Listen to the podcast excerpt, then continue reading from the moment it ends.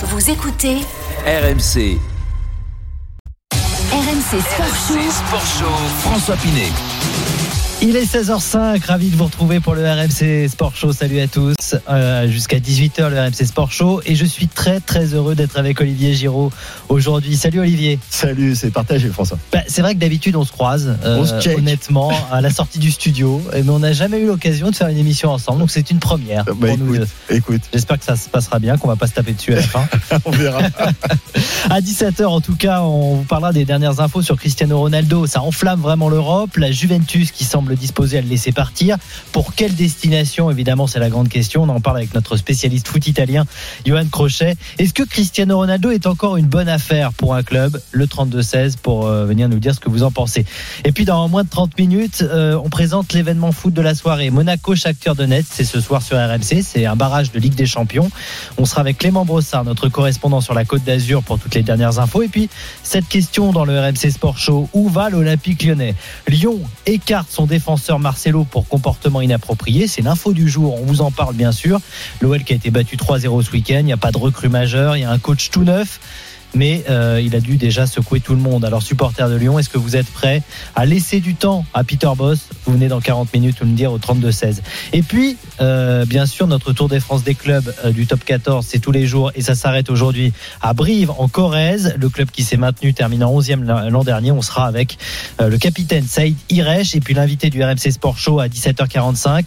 Il participe aux Jeux paralympiques. Je sais que tu y tiens. C'est dans une semaine les Jeux paralympiques, Olivier. C'est Maxime Vallet, escrimeur, qui sera en direct avec Très nous. bien. Il nous racontera son histoire, son parcours et ses objectifs pour les Jeux paralympiques de Tokyo. Voilà, c'est génial. Donc on attendra ça bien sûr avec impatience 17h45 le rendez-vous pour euh, l'invité du RMC Sport Show. Et puis un cadeau dans le RMC Sport Show, on vous offre vos places pour la 89e édition des 24 heures du Mans. C'est financé par Olivier Giraud, vous pouvez y aller.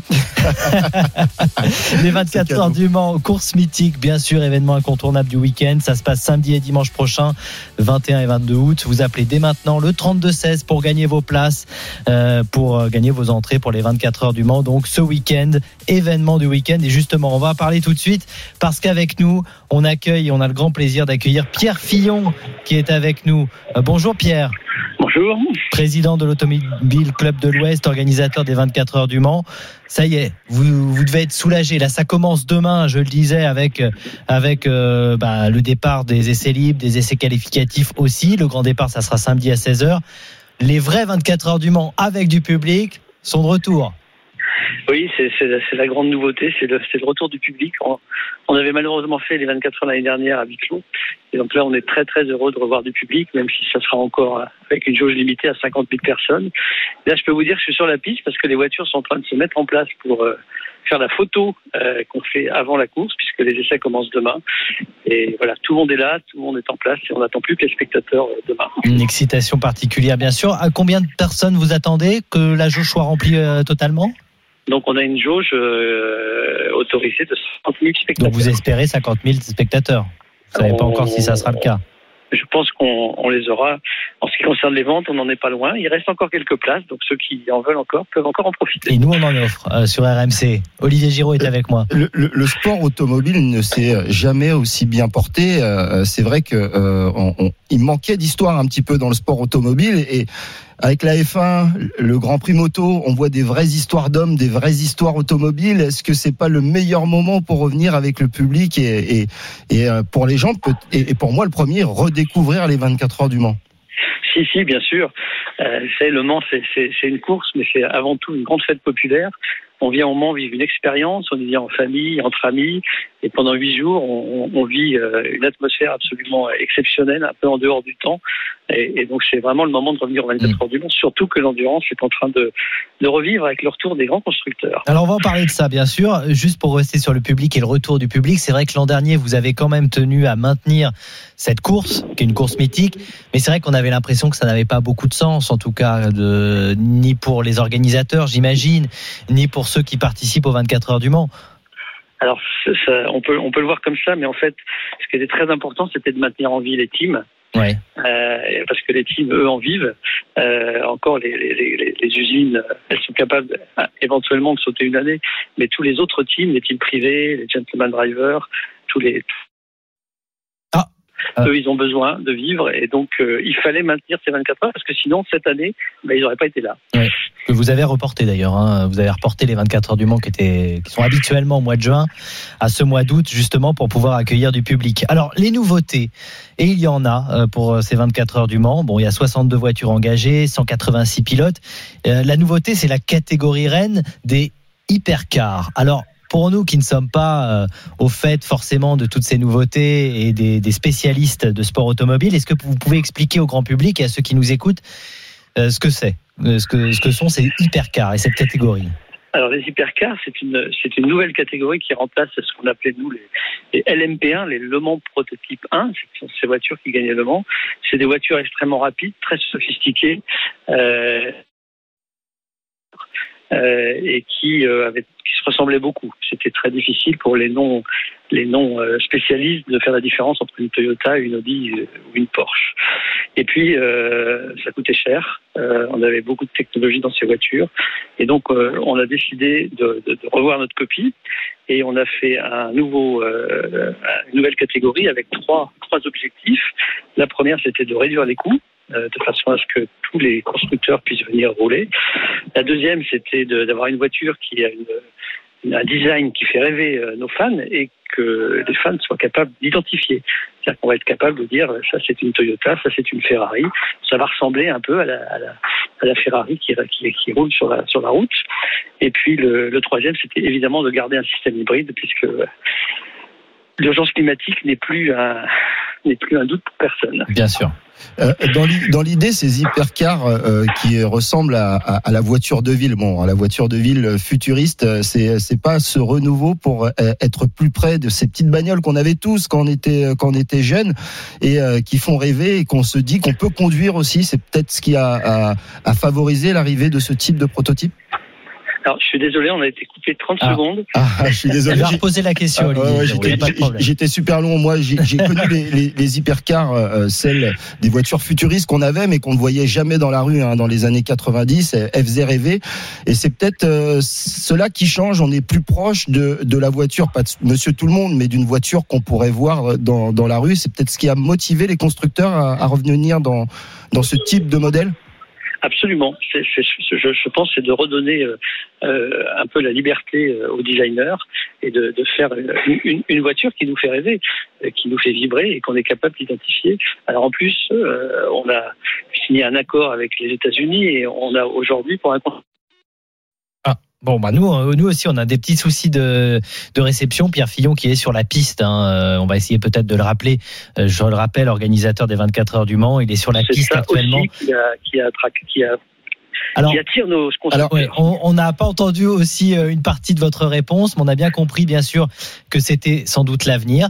Puisqu'il y a eu aussi des annonces faites, Pierre Fillon, euh, du retour de Peugeot 2022. Audi, Porsche et Ferrari vont donc revenir aussi. Euh, donc ça, c'est une super nouvelle, quoi.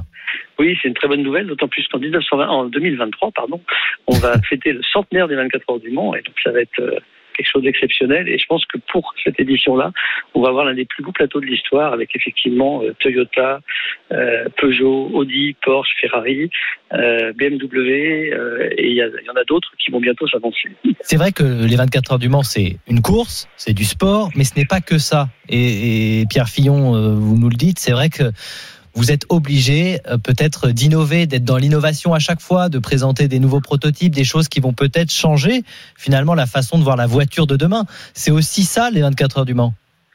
Alors les 24 heures du Mans, on, l'appelle un peu le laboratoire des laboratoires.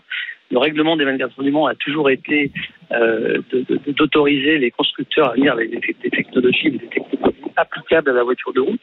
Il y a énormément de, technologies qui sont sur nos voitures aujourd'hui, qui ont été mis au point en 24 heures du Mans. Euh, Je très juste les freins à disque parce que c'est certainement le plus emblématique. On a beaucoup travaillé sur l'hybride ces dernières années, puisqu'on a été un peu les premiers à, avoir des voitures hybrides dans nos championnats. Ça nous a permis d'économiser 50% de consommation d'essence, donc de réduction de CO2. Et là maintenant, on travaille sur le futur avec euh, des prototypes à hydrogène, des prototypes à hydrogène qui sont des voitures électriques alimentées par de l'hydrogène et qui ne rejettent que de l'eau et zéro CO2.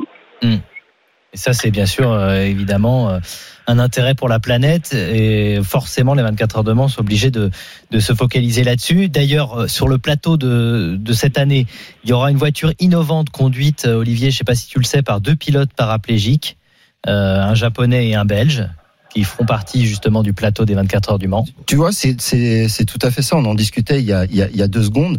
Euh, grâce à la technologie qu'on met euh, à disposition euh, et l'ingénierie qu'on met à disposition pour ces courses à part. Eh ben, c'est des technologies pour euh, pour tout le monde et que ça, c'est c'est une vraie première. Tu, tu sais que tu me l'annonces, tu me l'annonces et c'est une vraie première parce que ces technologies-là, on va les retrouver euh, euh, pour toutes les personnes handicapées. Je l'espère très rapidement euh, dans la vie de tous les jours. Bien sûr, ça c'est ça fait partie euh, bien sûr de d'une des histoires qu'on va suivre Pierre Fillon euh, ce week-end. Il y aura aussi euh, deux équipages 100% euh, féminins. Alors ça Féminins, c'est pas la première absolument. fois hein, qu'il y a des équipages féminins. Si C'est pas la première fois. On a, enfin, on avait un équipage entièrement féminin en GT euh, l'année dernière et cette année on en a un en GT et un prototype. Et puis il y a des pilotes alors qui étaient en Formule 1 par exemple qui vont euh, bien sûr sur la sur la piste du Mans pour euh, faire les 24 heures du Mans. Il y a Kevin Magnussen qui sera avec son papa. Ça aussi c'est une super histoire. Ça, c'est une très de belle histoire de 1. famille, absolument. Très Voilà. belle histoire de famille. Euh, Je pense que le, le rêve de tout pilote, euh, quand son fils est pilote, c'est de rouler avec lui. Et donc, eux vont le réaliser. Il y avait euh, deux courses mondiales, euh, moi que j'ai connues euh, mythiques, c'était les 500 miles d'Indianapolis et, et à l'époque on les avait en bouquin. Je sais pas si vous vous souvenez, mais mais il y avait des aventures incroyables et il y avait les 24 heures du Mans. Est-ce que c'est l'occasion aussi, avec toutes ces équipes internationales qui reviennent, toutes ces marques, de redevenir une des courses mythiques du monde au même titre que les 500 miles d'Indianapolis? Oui, je, crois que Le Mans, enfin, quand on se promène dans le monde, euh, Le Mans est, connu partout. Euh, je crois que ça reste quand même la plus grande course d'endurance au monde. Alors euh, après, il y a, toujours des, cycles dans, la vie de- des épreuves.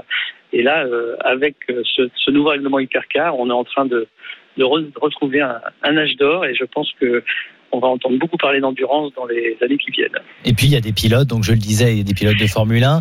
On parle de Alors, certains a, pilotes qui Robert peuvent être. Kubica, on a Ouais, ah oui, Robert qui Kubica, bien sûr, le Polonais. année. On a Ouais. Montoya qui, qui roule cette année. Ah oui, bien sûr. Euh, il y a quelques, quelques petites surprises d'ailleurs avant le départ aussi. Et les Français, ils sont où les. Français Euh, ben, on a, alors on a Olivier Panis, il roule pas, mais il a une écurie. Ouais. Euh, et mais vous verrez sur la grille, on aura peut-être aussi quelques pilotes de Formule 1 ce week-end. Ah, c'est des surprises. Alors vous voulez rien nous annoncer? Voilà, non, ça sera la surprise. Oh, allez, pour C'est- C'est RMC. bien, je les annoncerai aux grandes gueules ce week-end.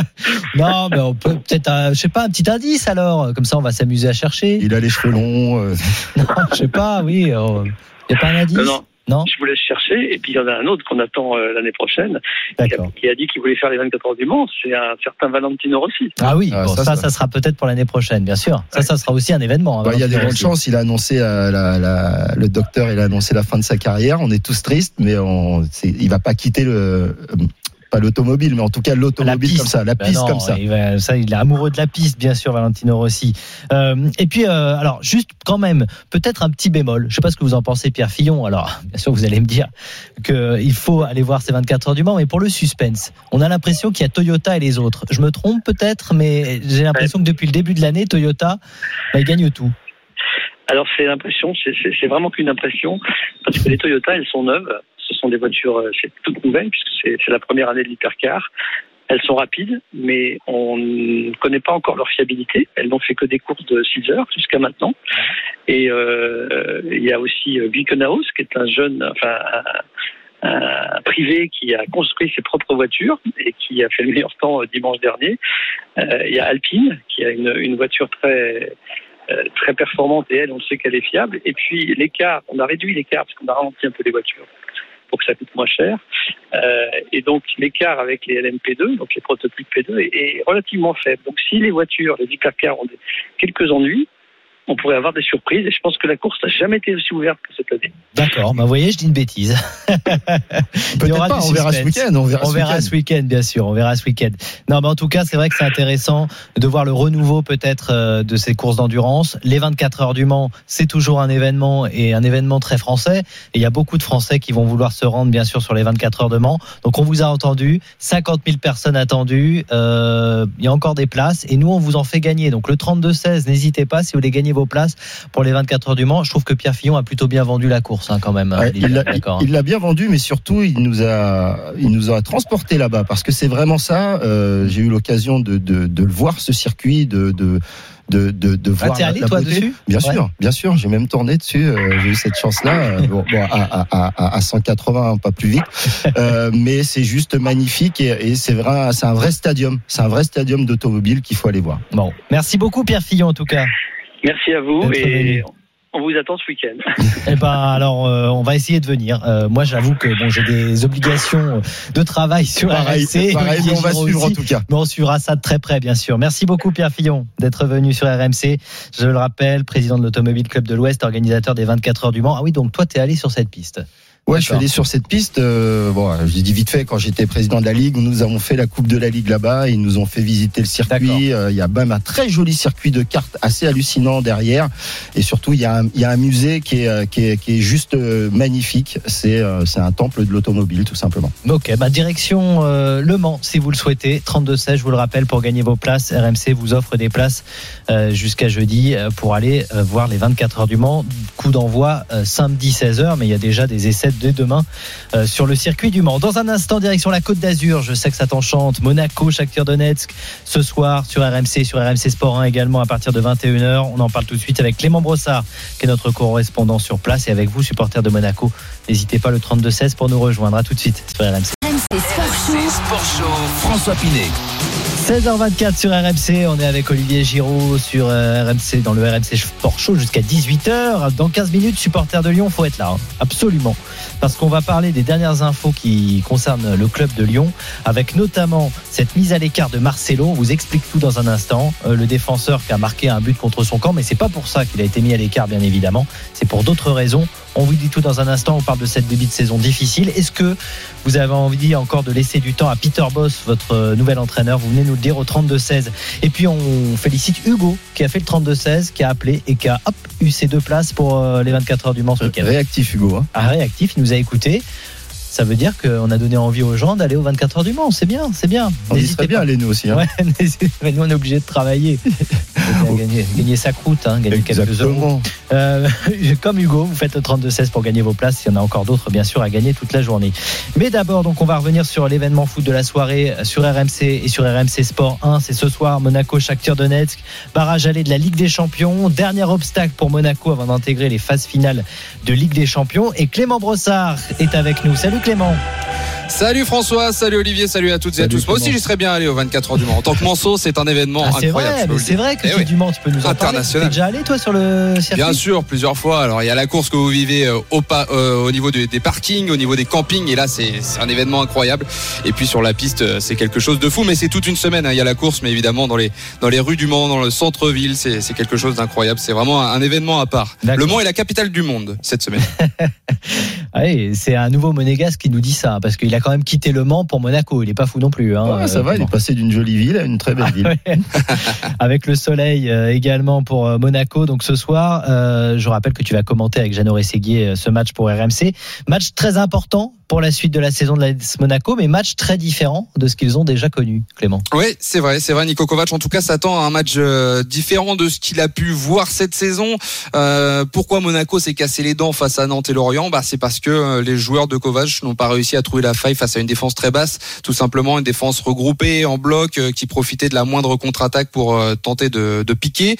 Il y a des automatismes aussi à retrouver, évidemment, du côté de, de, Monaco qui sont pas tout à fait rodés. Je pense à l'entente Ben Yedder Folland qui a fait des miracles la saison dernière et qui pour l'instant a plus de mal à, se trouver. Myron euh, Boadou est arrivé il y a quelques semaines et lui aussi doit prendre ses marques. On l'a vu assez effacé euh, lors de ses deux premiers matchs de championnat. Alors il a reconnu d'ailleurs qu'il, euh, lors de sa présentation hier en conférence de, presse qu'il devait s'adapter à ses nouveaux partenaires. Ce sera autre chose face au Shakhtar Donetsk en termes d'opposition parce que les Ukrainiens, avec leur armée de Brésiliens et sous la patte de Roberto De l'ex-entraîneur de Sassuolo, devraient beaucoup plus ouvrir le jeu, attaquer fort et donc laisser plus d'espace. Ben, je vous laisse écouter justement Nico Kovac qui s'attend donc à un rendez-vous difficile ce soir. Pour moi, le Shakhtar est l'équipe la plus redoutable que l'on pouvait affronter dans ce playoff. C'est une équipe qui s'est qualifiée 13 fois sur les 15 dernières saisons pour la phase de groupe de Ligue des Champions. C'est une très belle équipe à voir jouer. Elle va attaquer, construire le jeu. De notre côté, on va aussi pouvoir développer davantage notre jeu. Ils sont favoris, mais on est prêt physiquement et mentalement. On va essayer de faire le maximum pour se qualifier. Alors pour euh, Niko Kovac, euh, le Shakhtar est, favori. Quand on a exprimé euh, cette opinion de l'entraîneur croate à l'entraîneur concerné euh, du Shakhtar, à savoir euh, Serpi. Il nous a répondu, eh ben, en Italie, quand un entraîneur adverse euh, vous place comme favori, on dit qu'il est un peu fourbe. Donc on verra si Niko Kovac, au fond de lui, pense euh, que Monaco est bel et bien favori. En tout cas, le club de la Principauté aura ses chances. Il faudra être efficace devant dans la dernière passe, voire l'avant-dernière passe. C'est un, un, peu là que Monaco a pêché en ce début de saison. Et une des clés du match aussi, ce sera le, le nombre de ballons récupérés au milieu de terrain, très important. Et là, un homme sera attendu en particulier je pense euh, bien sûr à Aurélien Chouameni. Il a été énorme contre euh, Prague euh, lors du troisième tour préliminaire. C'est un, vrai boss au milieu de terrain seulement 21 ans. Kovac le voit en équipe de France d'ailleurs. C'est ce qu'il nous a dit hier. Si jamais il, arrive à poursuivre ce chemin, cette ascension qu'il prend pour le moment, il impressionne ses coéquipiers, il impressionne le staff. Il a pris une vraie place dans, cet effectif. Aurélien Chouameni qui s'est exprimé d'ailleurs lui aussi sur l'importance de, de ce rendez-vous ce soir. L'année dernière, notre objectif principal, c'était de ramener euh, Monaco à sa place. On parlait pas forcément de Ligue des Champions, on parlait tout simplement de place européenne. Donc l'objectif, il a, il a déjà été rempli. Mais forcément, on est des compétiteurs, on a la possibilité de se qualifier pour, euh, pour la plus belle des compétitions. Donc on va tout donner pour être récompensé à la fin. 21h, donc le coup d'envoi. Je crois qu'Olivier Giraud euh, aime beaucoup euh, Chouameni. Ouais, ouais, tu m'as coupé l'air sous le pied. Euh, je, voulais, je voulais que tu me parles de ce joueur euh, parce que honnêtement, moi, je l'ai, je l'avais vu à, à, à Bordeaux. C'était pas encore ça, et j'avais même été étonné qu'il était vendu aussi cher, 18 millions d'euros, je crois. Et, C'est ça. Et au final, ben eux, ils ont trouvé la solution pour pour qu'il devienne ce joueur à 18 millions. Il, était encore très jeune à Bordeaux, évidemment. Euh, quand il est arrivé à Monaco, euh, un peu sur la pointe des pieds, parce que évidemment, il n'avait pas une grosse expérience en Ligue 1. Il a connu, allez, on va dire deux mois un peu difficiles pour s'adapter euh, à l'AS Monaco. Et c'est vrai que depuis, il est sur sur une dynamique incroyable. Et, et en plus, il, vraiment, il impressionne dans tous les domaines. Alors, je parlais de la récupération de balles, mais physiquement, il est présent dans sa qualité de passe aussi. C'est quelqu'un qui qui a beaucoup changé, qui se projette encore un petit peu plus vers l'avant. On le voyait pas marquer ces, ces derniers, enfin les premiers mois à Monaco. Maintenant, il vient même à, marquer. Il a déjà, il est déjà buteur euh, lors du troisième tour préliminaire de la tête.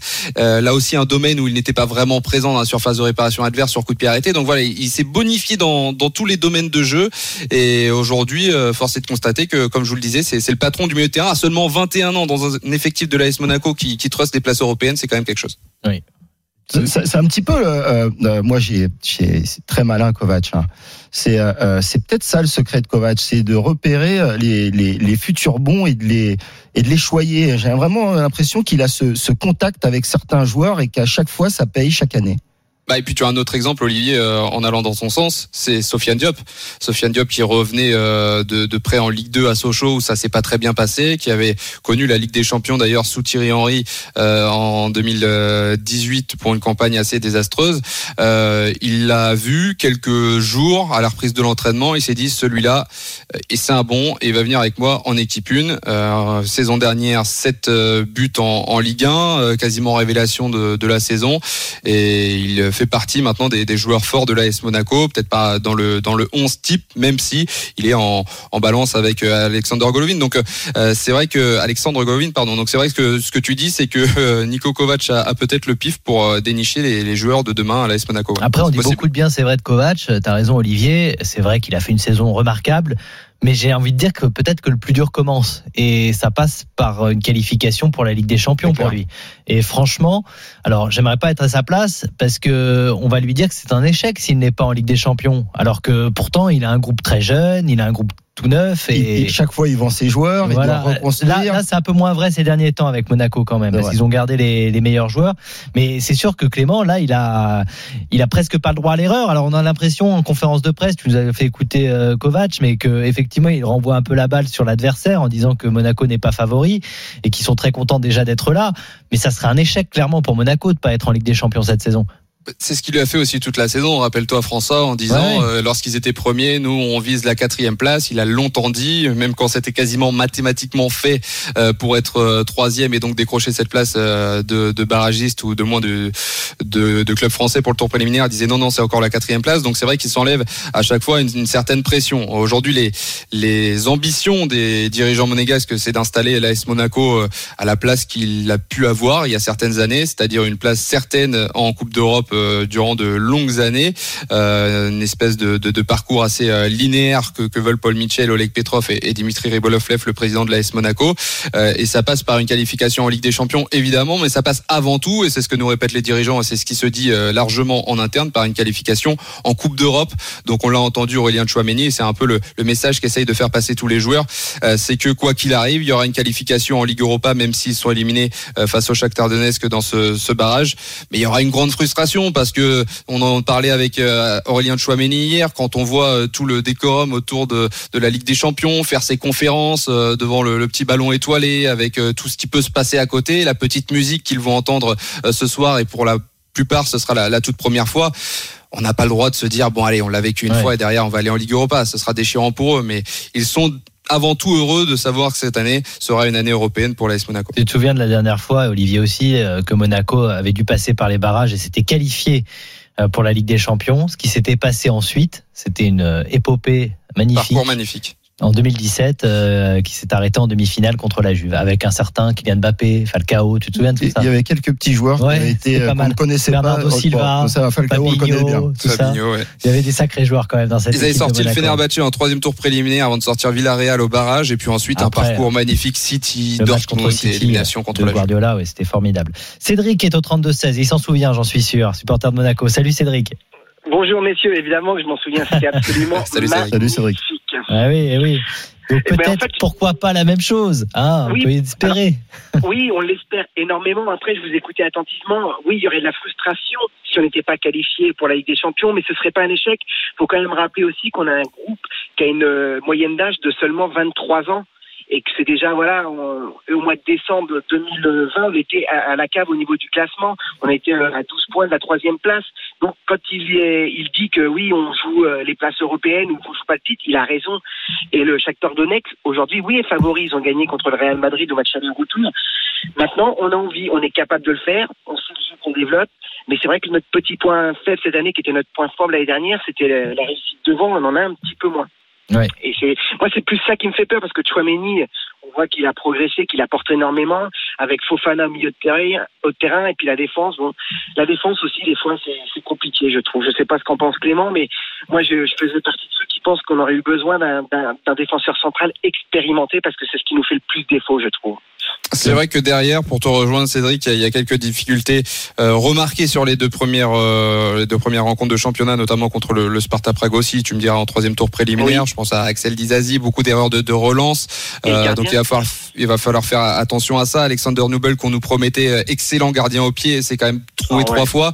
Donc euh, voilà, il va falloir faire attention à ça. Après pour te contredire sur le fait de de, cet aspect âge, euh, il n'y aura pas d'excuse face au Shakhtar Donetsk parce que le Shakhtar est encore plus jeune avec euh, une moyenne d'âge de quasiment 22 ans et que c'était l'équipe la, plus jeune en moyenne sur le troisième tour préliminaire. Donc eux, ils ont vraiment aussi une équipe de minots. Quoi. Mm. Après, là où je suis optimiste, parce que je lisais l'interview de l'entraîneur italien du Shakhtar Donetsk, il, prône, il prône le jeu. Et ça, ça peut nous servir parce que nous, quand on joue face à des blocs bas, on a énormément de balles. Mais quand on a une équipe de nous en face qui joue, c'est là qu'on est le plus dangereux. Et j'aurais une question à poser à Clément. Vas-y, Clément, mais, mais euh, voilà, j'avais envoyé un petit tweet la semaine dernière. Est-ce que c'est vrai que, même si c'était démenti par notre président Rigoliev, que Ronaldo était sur Monaco, qui a fait partie la semaine dernière ou pas? Est-ce qu'ils se sont entretenus ou pas Bien joué. Alors, a priori, Cristiano Ronaldo était bien à Monaco, mais tu n'es pas sans savoir, Cédric, si tu vis dans la région ou si tu es tout simplement amateur de vidéos de Monaco, que Monaco est un très bel endroit pour passer quelques vacances et donc il n'y a pas forcément de rapprochement entre Cristiano Ronaldo et l'AS Monaco, mm. ce qui correspondrait pas vraiment non plus à, l'ambition de, Paul Mitchell euh, en termes de, schéma de recrutement en tout cas. Oui, mais ça, ça te ferait rêver, Cédric, visiblement. Ah ben moi, ça me ferait rêver, mais après, c'est vrai que Monaco deviendrait inaccessible pour moi, parce que moi, je fais quelques déplacements, mais si un joueur comme Ronaldo vient, ça va être encore plus compliqué d'avoir des places. Et, et moi, je, voilà, moi, j'adore les voir jouer, et à chaque fois que je peux, je Et j'ai Faudra s'abonner, Cédric. Ouais, mais je suis abonné au club, mais je suis en Normandie, alors tu sais, c'est compliqué. Ah oui, c'est loin, c'est loin. Je fais des déplacements à l'extérieur. Avant, hmm. on avait quand en Ligue 1, c'était plus pratique déjà. Ouais, donc toi, tu es supporter de Monaco, juste euh, petite précision, mais tu n'es pas du tout de Monaco, si non, en compris. Fait, je suis hein. tombé amoureux de Monaco il y a très longtemps parce que j'ai 47 ans. J'avais fait un voyage du côté de Menton, je suis allé les voir à la Turbie. C'était Arsène Wenger, l'entraîneur. Ah oui. un club professionnel accessible aux supporters. Et honnêtement, j'ai eu comme un coup de foudre. Et depuis, bah voilà. D'accord c'est marrant, il y a beaucoup de supporters de Monaco qui évidemment ne vivent pas à Monaco, bien, bien évidemment, et qui ne sont même pas dans la région. Hein. C'est un club euh, qui plaît aussi parce que justement il y a eu euh, une histoire en Europe, un ouais, il y a une histoire, des parcours incroyables. Puis un jeu, hein, un jeu à la monégasque. Franchement, c'est un jeu offensif, c'est un jeu plaisant. Ah, euh, il y a le maillot, t'as raison aussi. Et puis c'est très rare que Monaco ne soit pas une des meilleures. Il y a Monaco aussi qui est une des raisons. Aussi, mais non, mais il y a tout ça, il y a tout ça qui, qui, qui joue. Et d'ailleurs, c'était vraiment un peu le club showbiz, tu vois, euh, le Rocher avec son, son équipe de foot. Bon, pas trop de supporters, hein, c'est peut-être le, le, petit, le petit bémol. Mais ah, attends, si Cristiano arrive. Euh, mais non, mais tu ah, hein n'écoute pas. Hein. Clément nous a dit que c'était une fausse rumeur. Et d'ailleurs, de Cristiano Ronaldo, on en reparlera, on en parlera à 17h avec Yann Crochet. pas très loin en plus. oui, oui. Bon, écoute à 17h parce qu'on parle de l'avenir de Cristiano Ronaldo avec Yoann Crochet, Cédric. merci en tout cas d'être passé. Euh, merci et à très bientôt sur RMC. Tu peux écouter le match, bien sûr, euh, dès 21h sur RMC. Mathieu est avec nous au 32-16, supporter de Monaco également. Salut Mathieu. Salut les amis, salut tout le monde. Mathieu. Toi, ça vient d'où ton, ton amour de, Monaco? Bah, J'y suis né, j'y Ah, ah on est tombé sur le monégasque. attends. Pas monégasque de papier, mais un grand monégasque de cœur, puisque voilà, j'y suis né, j'y habite et j'y travaille. Donc pour moi. D'accord, ok. Depuis tout petit, je mange monégasque, comme on dit. donc, euh, euh, désolé pour la fausse rumeur Ronaldo, je crois que c'est moi le premier à l'avoir lancé à l'antenne. Euh, ah bon?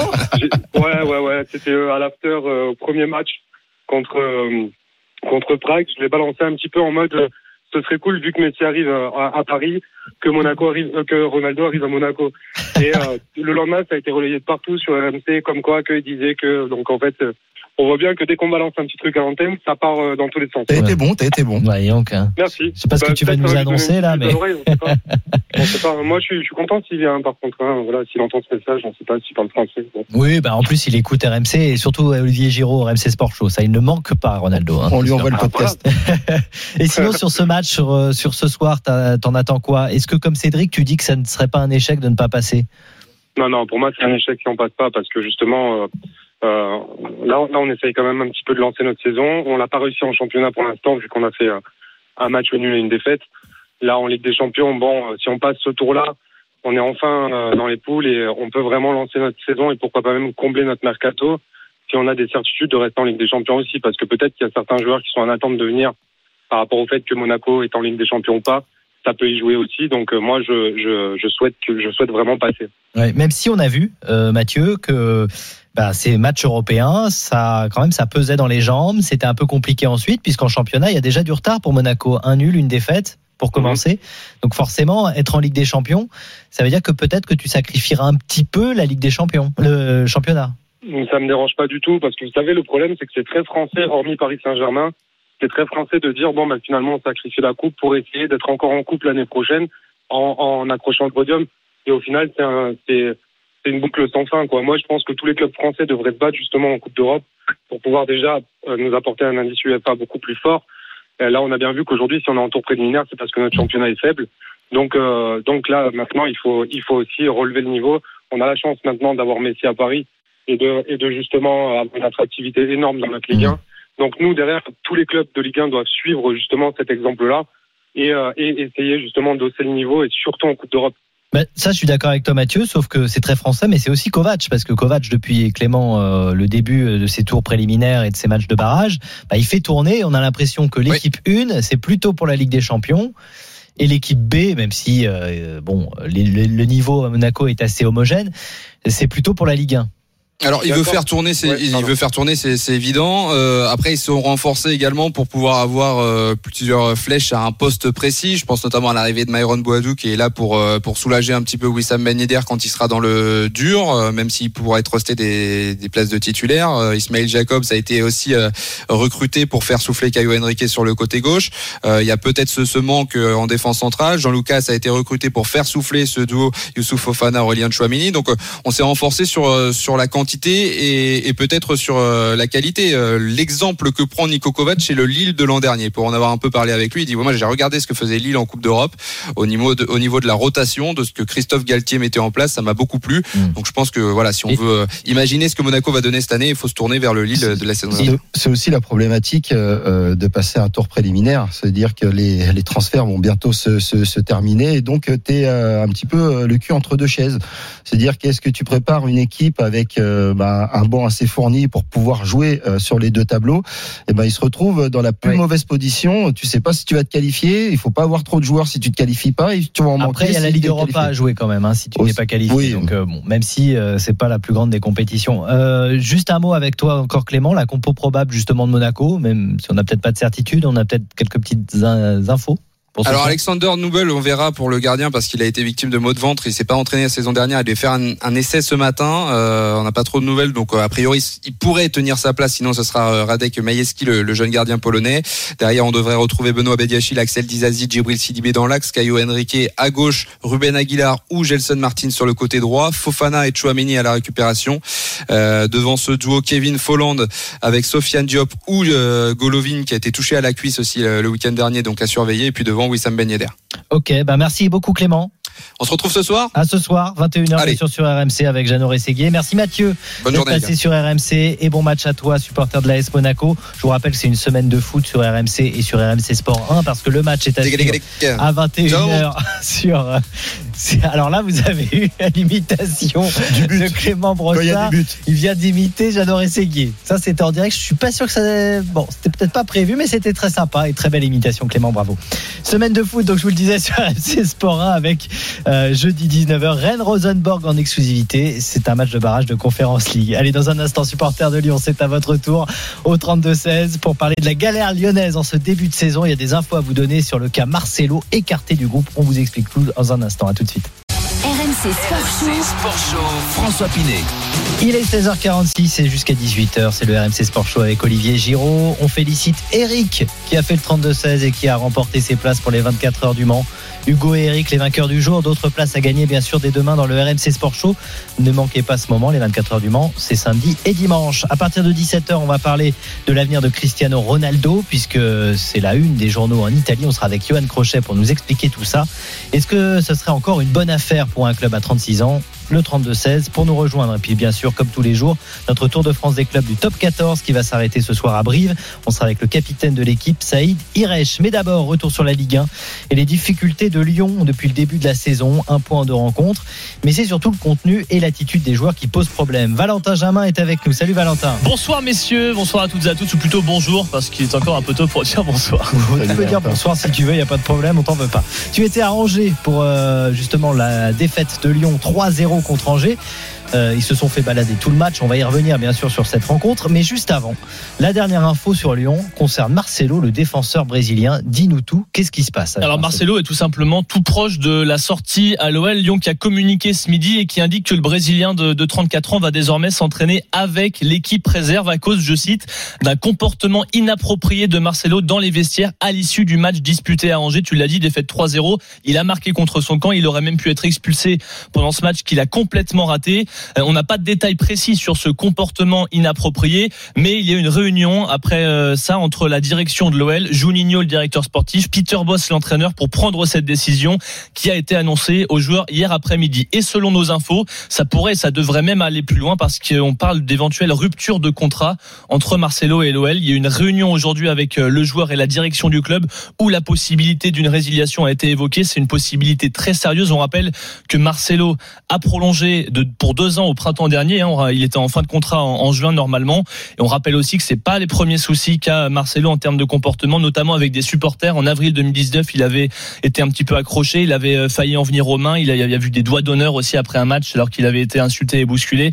Ça semblait aller un petit peu mieux ces derniers temps, mais là, ça va être très compliqué pour lui de revenir. Alors on est d'accord que le licenciement, c'est pas dû à son mauvais match. Hein. On peut pas licencier quelqu'un et, hein. je pense que comportement euh, inapproprié, c'est très léger euh, par rapport à, à, ce qui a dû se passer passer parce que ah lorsque tu en arrives à une rupture possible et donc un licenciement, c'est que c'est faute grave et faute grave en général, c'est pas juste inapproprié. après la rencontre, donc dans les vestiaires, hein, c'est vrai qu'on a senti un Marcelo complètement dépassé. Ce qui est surprenant, et tu le rappelais Valentin, c'est qu'il a été prolongé en mars dernier euh, jusqu'en 2023. Et à l'époque, moi, j'ai revu les petites vidéos euh, où il y avait la présentation. Donc, il y avait le président Jean-Michel Aulas, il y avait Juninho, le directeur sportif, et Marcelo. Jean-Michel Aulas parlait d'un garçon qui avait des valeurs. C'est un exemple. Voilà ce qu'il avait dit. Juninho a dit c'est un joueur qui travaille énormément, qui est un des leaders du club.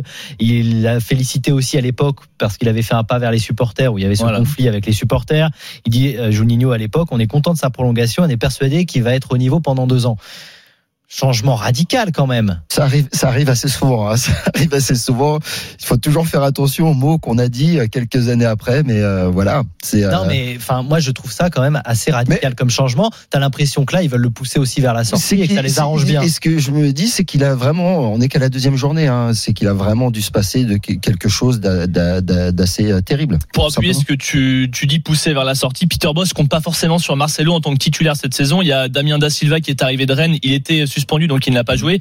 Sinon, l'autre défenseur central qui peut jouer, c'est Jason Denayer. On a vu le jeune Loukeba euh, qui a joué aussi en défense centrale. Donc sorti à la mi-temps, voilà, ouais, parce qu'il avait un jaune, mais il n'était pas euh, plus mauvais en tout cas que Marcelo sur cette première période. Mais en tout cas, il a reculé dans la hiérarchie où il était parfois même capitaine et titulaire indiscutable. C'est vrai que cette saison, il semblait avoir reculé sportivement, même si c'est pas, tu l'as dit, la raison d'un éventuel licenciement. Ouais, il n'y a pas que ça. Hein. Ils étaient déjà, malgré cette histoire, à la, à la recherche de, la, de latéraux. On en est de la recherche de ces latéraux pour Lyon. justement, bah, on a vu effectivement un match très compliqué pour Lyon euh, contre Angers, qui a, qui, a, fait ressortir tous les manques, et notamment au poste de latéral. Oui, bah, Maxwell Cornet, qui occupe le couloir gauche, devrait partir euh, ou pourrait partir. Et en fait, Lyon a notamment besoin de liquidité pour euh, acheter. Mais en effet, il y a ces recherches de, de latéraux. Alors, on parlait d'éventuellement de Levin Kurzawa du Paris mm. Saint-Germain. ça ne devrait pas se faire. on parle de latéraux à Chelsea qui sont troisième dans la hiérarchie, mais rien de vraiment concret pour l'instant pour l'OL. J'en profite parce qu'on vient d'évoquer ce sujet, parce que dans le communiqué sur Marcelo, on a quand même voulu rassurer un peu les supporters en glissant que euh, la direction du foot travaillait activement sur plusieurs pistes de recrutement, qu'il y avait euh, des recrutements ciblés en collaboration avec euh, l'entraîneur notamment, et qu'on voulait mettre en œuvre une stratégie d'achat pertinente et cohérente sans, sans céder à la pression médiatique. Ouais, la pression médiatique, c'est surtout la pression, la pression du temps. Hein. 31 août, on le rappelle, pour la fin du mercato. ils sont bien en retard sur le recrutement. En tout cas, Peter Boss, lui, euh, on peut se poser des questions forcément, et lui doit s'en poser après après la défaite. Contre bah, il était arrivé très très en colère hein, euh, après la, la, conférence de presse. Alors déjà, il était arrivé très tard par rapport à ce qu'on voit d'habitude, parce qu'en fait, pour vous expliquer, les équipes visiteuses envoient d'habitude en conférence de presse leurs joueurs et entraîneurs en premier pour pouvoir partir rapidement. Et Peter Boss est arrivé en quatrième et dernier, près d'une heure après le match. C'est vraiment tard par rapport à ce qu'on a d'habitude on comprend mieux maintenant qu'on a euh, ces histoires avec Marcelo pourquoi il a pu rester un peu plus longtemps dans les vestiaires et donc il était très très agacé. Écoutez.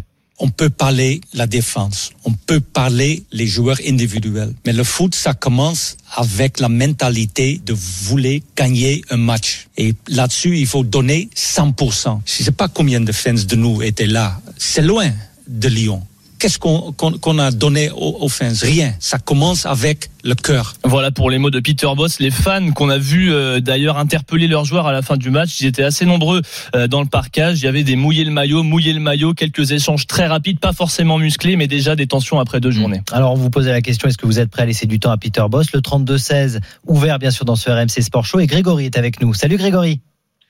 Bonjour. Bonjour. Salut Grégory. Supporter de, de Lyon. T'as entendu d'abord les histoires sur Marcelo? T'as peut-être une réaction euh, Ouais, ça, bah ça Marcelo, en fait, euh, il y a une saison, il y a une saison de répit l'année dernière. Il y a deux ans, c'était pareil avec les supporters. Maintenant, c'est avec les coéquipiers. Euh, je pense qu'il est grand temps de le. En plus, sur le terrain, il est pas bon. C'est il est grand temps de le, le, enfin, le laisser partir. Hein. Je pense qu'il a, il a fait son temps. Euh, voilà, il a fait une, une saison moyenne l'année dernière. On va dire que ça pas été le cas l'année dernière, mais euh, Mm. Voilà, il va pas manquer, au contraire, il faut recruter. D'ailleurs, ce qu'il fait Gaëtan là, pour recruter, parce que on dit il y a pas de sous, il y a pas de sous, mais on est quand même olympique quoi. On a un centre de, de, formation qui explose. On a fait des grosses ventes. Ok, il y a eu le Covid, mais même Bordeaux, il y a un meilleur mercato que nous, alors qu'il a failli descendre en Détroit. Oui. Non, non, mais en plus, il y a un mercato, Grégory, et là, c'est pour appuyer ce que tu dis, qui est un peu surprenant quand on est supporter de Lyon. Melvin Barr part à Nice il est super bon en plus le dernier match contre Lille. Gouiri que tu vois euh, briller avec Nice depuis deux saisons.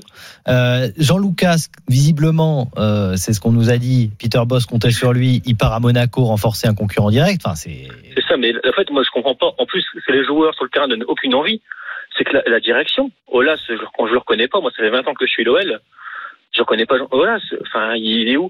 J'espère que je me trompe, mais des fois je me dis, est-ce qu'il est pas en train de se mettre des sous dans les poches en attendant de revendre le club, quoi? Il dépense le moins possible pour s'en mettre plein les poches et puis euh, en attendant que le club, euh, pouvoir revendre le club. Et j'espère me tromper, mais des fois, je me, je me pose cette question, quoi. Ils ont peut-être euh, tout simplement pas d'argent, hein, Grégory. C'est ça aussi. Ouais, je me doute, mais enfin, euh, même s'ils disent hein. le contraire. Hein. Hmm. Ouais, mais non, mais moi j'y crois pas la thèse. J'ai pas d'argent. C'est enfin, hmm. les résultats, les ventes qu'on a fait les dernières années. Ok, il y a le stade, mais euh, à côté de ça, on a fait, on a, on a, vendu tout, les Tolisso, les Mendy, les Ndombele. On n'a enfin, on a rien recruté quasiment d'air. On, a, on a gagné, je crois, 2 ou 300 millions d'euros sur les derniers mercato euh, avec toutes les grosses ventes qu'on a fait. On a dépensé 80, euh, 100 millions. Hmm. Bon, en tout cas, est-ce que tu es prêt pour répondre à la question, à laisser du temps à Peter Boss? Ouais, bien sûr. Pour moi, enfin, c'est pas question de, question d'un entraîneur. On a eu Genesio. On voit ce qu'il fait aujourd'hui avec Rennes. Il fait un bon boulot quand même. La semaine dernière, il fait une bonne saison. C'était une bonne saison. On a eu Silvino, bon, c'était sa première expérience, on peut pas trop le juger, il est resté là deux mois. Garcia, ce qu'il a fait avec le LOSC, ce qu'il a fait avec euh, la, la Roma, avec Marseille, enfin, même s'il a fait avec Marseille, c'était compliqué comme avec nous, mais il nous a emmené en demi-finale de Ligue des Champions, Garcia, même, mmh. si tous les supporters sont, étaient contre lui quasiment. Hein. Là, Peter Boss, on, voit ce qu'il a fait avec, l'Ajax, tout ça. Mais c'est, pas les, entraîneurs, c'est un problème de groupe. Pour moi, c'est des joueurs qui n'ont aucune envie. Même les mecs qui sortent du centre de formation, qui sont ça eux, encore plus envie, c'est leur club de cœur. Enfin, même quand je vois Lopez, qui, euh, pour moi, sur le terrain, est plus plomb que lui-même. Euh, je comprends, je comprends pas l'OL. Alors c'est vrai que là, euh, on se pose beaucoup de questions autour de l'Olympique Lyonnais. On va voir justement à quel point le coup de gueule là que Valentin vient de nous faire entendre euh, de Peter Boss aura un impact sur la suite aussi pour Lyon. Et ça, ça va être bah, important de voir justement si le groupe Olivier euh, va suivre et va écouter l'entraîneur. En général, le groupe euh, et, je trouve ça assez sain. On pourrait se poser la question hein, parce qu'on a eu Gourvenec à Lille pour d'autres raisons très tôt. C'est pour ces clubs très ambitieux et, et, ambitieux et Lyon a toujours été un club ambitieux. Et eh ben il faut remettre les pendules à l'heure. Je pense qu'on pouvait pas les mettre plus à l'heure que ce qui s'est passé là. Et il vaut mieux un très très gros coup de gueule qui fasse un peu flipper tout le monde parce qu'on entend bien sûr le coach euh, qui, euh, qui gueule, les supporters tout de suite. On sent aussi des supporters euh, assez mesurés. Ça veut dire qu'on n'est plus dans il faut virer tout le monde. C'est des, des de vrais connaisseurs hein, de, de leur football plutôt lyonnais. En plus et, et, je pense que ça peut être une peut se tromper, on verra, hein. mais euh, une très bonne chose de régler les comptes tout de suite. Bon, faut aller vite. En tout cas, au bout de deux, journées déjà, euh, Lyon est, dans le rouge. Merci beaucoup, Grégory. Merci. À très bientôt. Tu reviens quand tu veux sur RMC, bien sûr, pour parler de l'Olympique Lyonnais. Merci, Valentin. Avec grand plaisir, messieurs. À bientôt. Euh, on revient dans un instant, nous, pour la suite du RMC Sport Show avec Olivier Giraud. Et bien sûr, cette question est-ce que Cristiano Ronaldo est une bonne affaire? Tu réponds pas tout de suite. Hein mais il a 36 ans maintenant. On va parler de son avenir avec la Juventus Turin. On parlera aussi du top 14 dans notre traditionnel Tour de France des clubs. À tout de suite.